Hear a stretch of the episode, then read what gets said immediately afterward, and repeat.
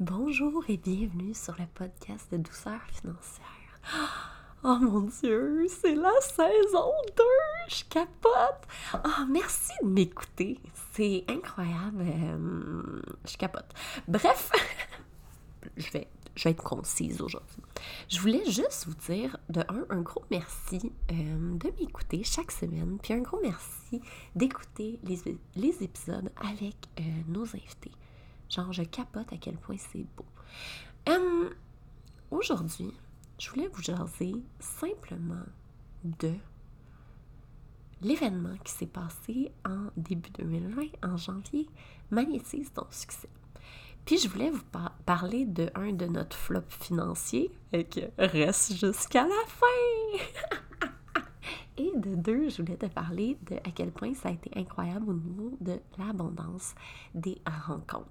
Donc, ça a été vraiment un drôle d'événement parce que ça a été autant un, euh, échec financier en termes, on a l'événement nous a coûté de l'argent. Et mais ça a été un événement incroyable au niveau euh, des gens qu'on a rencontrés. Je capote. Donc, je vais commencer par l'échec financier, puis je vais finir avec ce qui a été magnifique parce que je veux finir le podcast sur une bonne note. Donc, en fait, euh, moi et Mel, on voulait faire un gros événement. On voulait faire un événement qui était euh, extrêmement, euh, comment je pourrais dire, glamour. Moi, j'aime les beaux endroits, j'aime coucouner les gens. Mais peut-être que on avait surestimé en fait le nombre de personnes qui allaient être là. Euh, on croyait qu'à Québec, on allait avoir 50 euh, billets vendus, puis à Montréal, 75. Le nombre de euh, billets qui ont été vendus à Québec, c'est 10. Tout, tout, tout. Et à Montréal, c'est 35. Donc, ce qui arrive, c'est qu'à Québec, on est revenu déficitaire, je crois, d'à peu près 2500 dollars. Puis à Montréal, on est arrivé juste, c'est-à-dire even. Donc la journée à Québec a coûté 1250 pièces à moi et 1250 pièces à Mel. Euh, ce qui arrive, c'est qu'on était euh, très enthousiaste quand on y a pensé. Puis on a euh, peut-être oublié c'est ça, on s'est créé des objectifs vraiment enthousiasme, ce qui est correct aussi, mais euh, on était très enthousiaste dans les dépenses.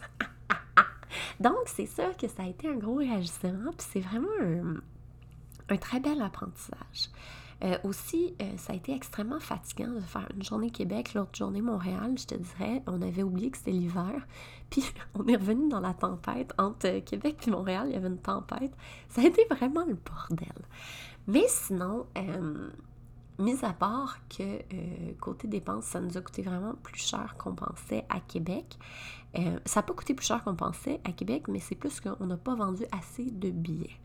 Donc là, ça va être vraiment au niveau de nos prochains événements, ça va être de regarder, OK, est-ce qu'on diminue la qualité, est-ce qu'on diminue la qualité de notre événement ou on met beaucoup d'emphase au niveau de notre marketing pour juste aller selon un objectif de vente plus réaliste. On pourrait se dire plus peut-être 30 à Québec, mais on va, va créer notre événement en fonction de 30, puis en s'assurant que notre budget est plus petit qu'à Montréal.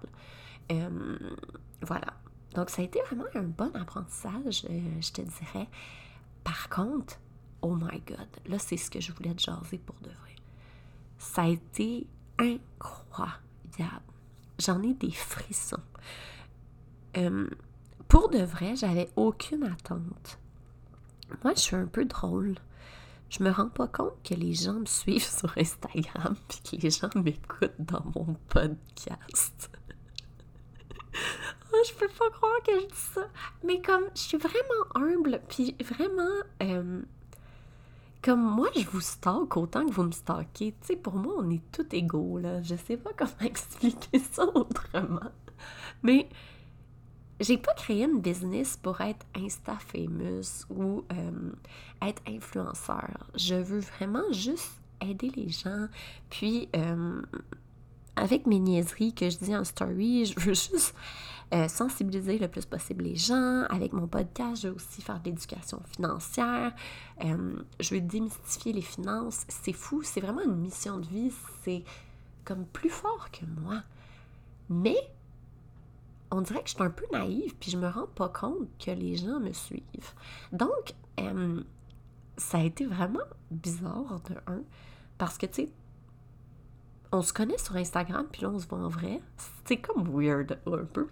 Mais c'était magnifiquement weird, parce que, tu sais, il y avait toujours le petit moment awkward, genre de 10 secondes au début, genre « Allô, je connais ton name tag sur Instagram. » Puis après ça, c'était on pouvait rentrer vraiment dans des connexions beaucoup plus euh, profondes, beaucoup plus deep, parce qu'on se connaît. On se rend pas compte à quel point on se connaît grâce aux réseaux sociaux.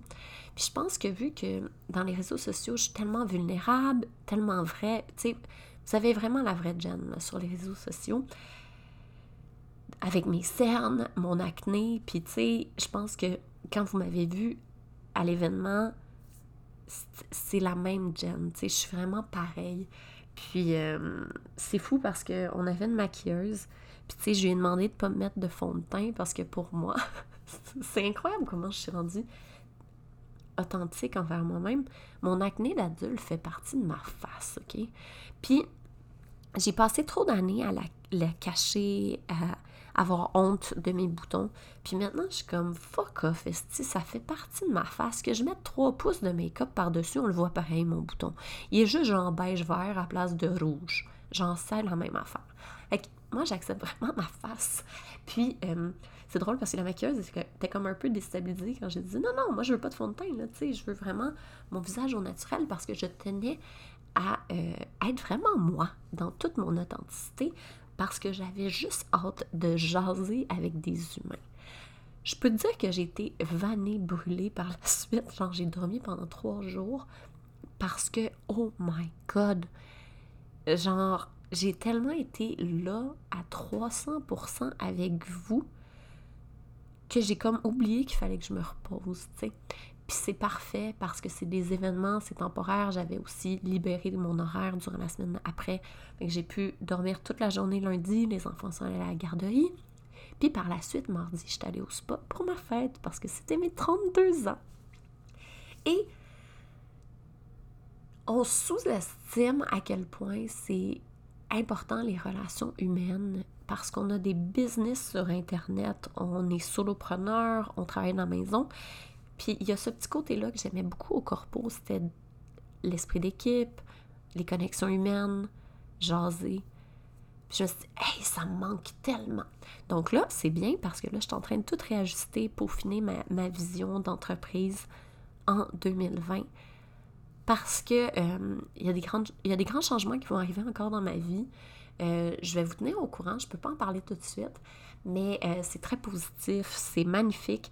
Il y a aussi des idées d'entreprise que je fais vraiment avec mon chum. On est en train de brainstormer parce que je veux vraiment être multi-entrepreneur. mon but, c'est vraiment d'avoir plusieurs entreprises, de vraiment diversifier mes revenus, puis de me créer un empire financier. Tu sais, dans...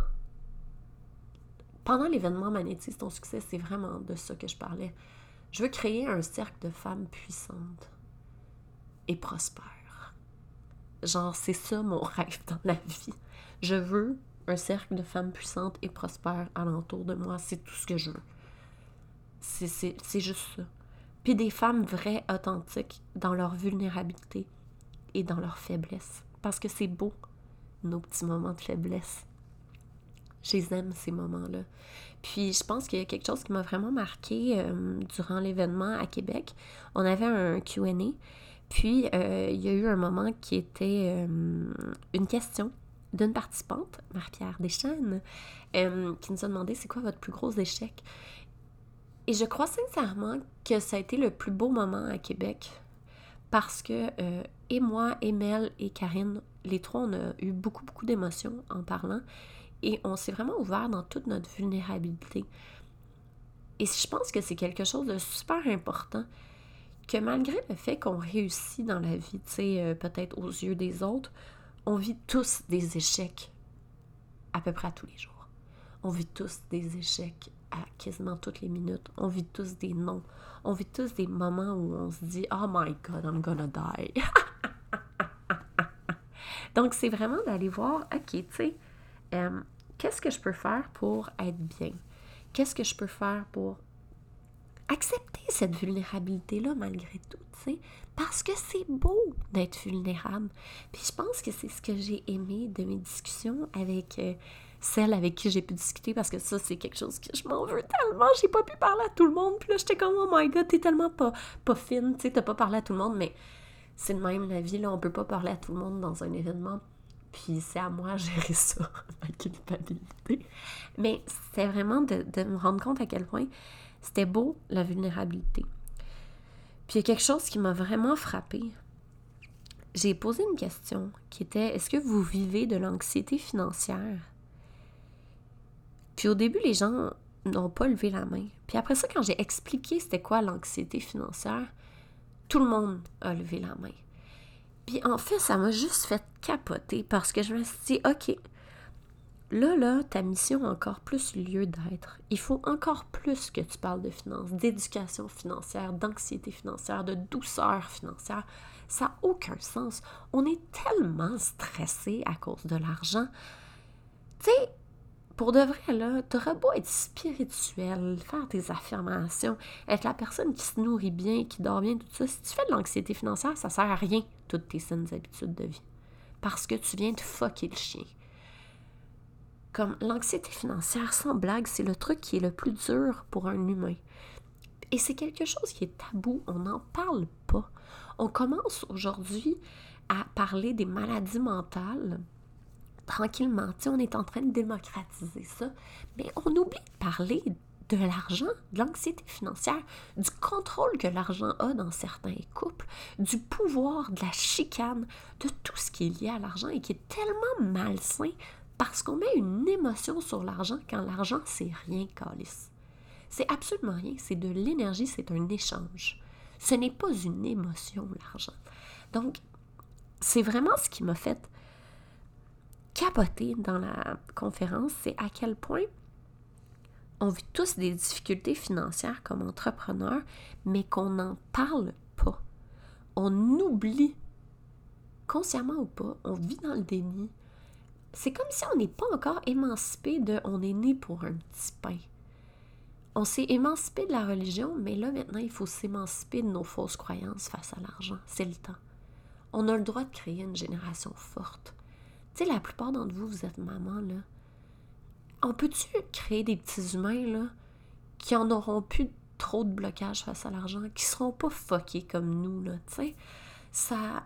C'est ça qui est venu encore plus profond au niveau de ma mission, c'est à quel point je veux aussi aider les parents. Comment expliquer la relation avec l'argent aux, enfants? Quoi faire? Comment amener ça comme parent? Euh, comment dire non à quelque chose sans dire oh non, on n'a pas d'argent pour ça, tu sais. Euh, ma mission va être encore plus grande vous allez voir que je vais aller de plus en plus aller vers la sensibilisation, euh, aller donner des trucs pour les parents au niveau de l'éducation financière de leurs enfants, parce que ça commence là. C'est tellement important d'éduquer financièrement nos enfants. C'est tellement important que nos enfants comprennent c'est quoi l'argent, puis qu'est-ce qui se passe. Pourquoi, euh, tu sais, pourquoi c'est important de faire attention à son argent? Puis surtout, pourquoi c'est important d'accepter qu'on a le droit d'être riche et prospère? Christ, t'as le droit d'avoir de l'argent.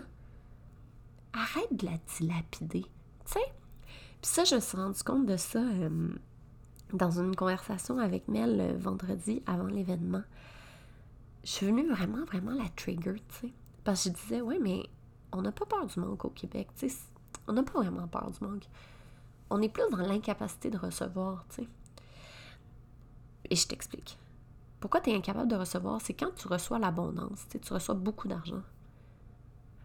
Bien, est-ce que tu génères ta richesse ou tu, dilapides tout, tu payes tes cartes de crédit, tu te crées de nouveaux besoins, euh, tu deviens un peu dans l'euphorie financière, ce qui veut dire Ah, c'est malade! Ok, là, je vais dépenser, j'achète un nouveau ordinateur.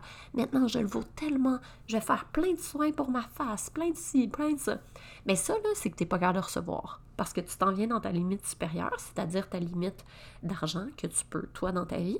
Puis là, vu que tu l'as dépassé, ben là, tu deviens un panier percé, entre guillemets. Donc, tu vas aller dilapider tout l'argent pour revenir exactement à ta zone moyenne. Tu reviens average. Parce que toi, c'est ça ta zone connue. Tu n'es pas capable d'aller dans plus haut, donc d'avoir plus d'abondance, d'avoir plus d'argent dans tes comptes de banque, de générer du revenu. C'est incroyable, mais c'est ça.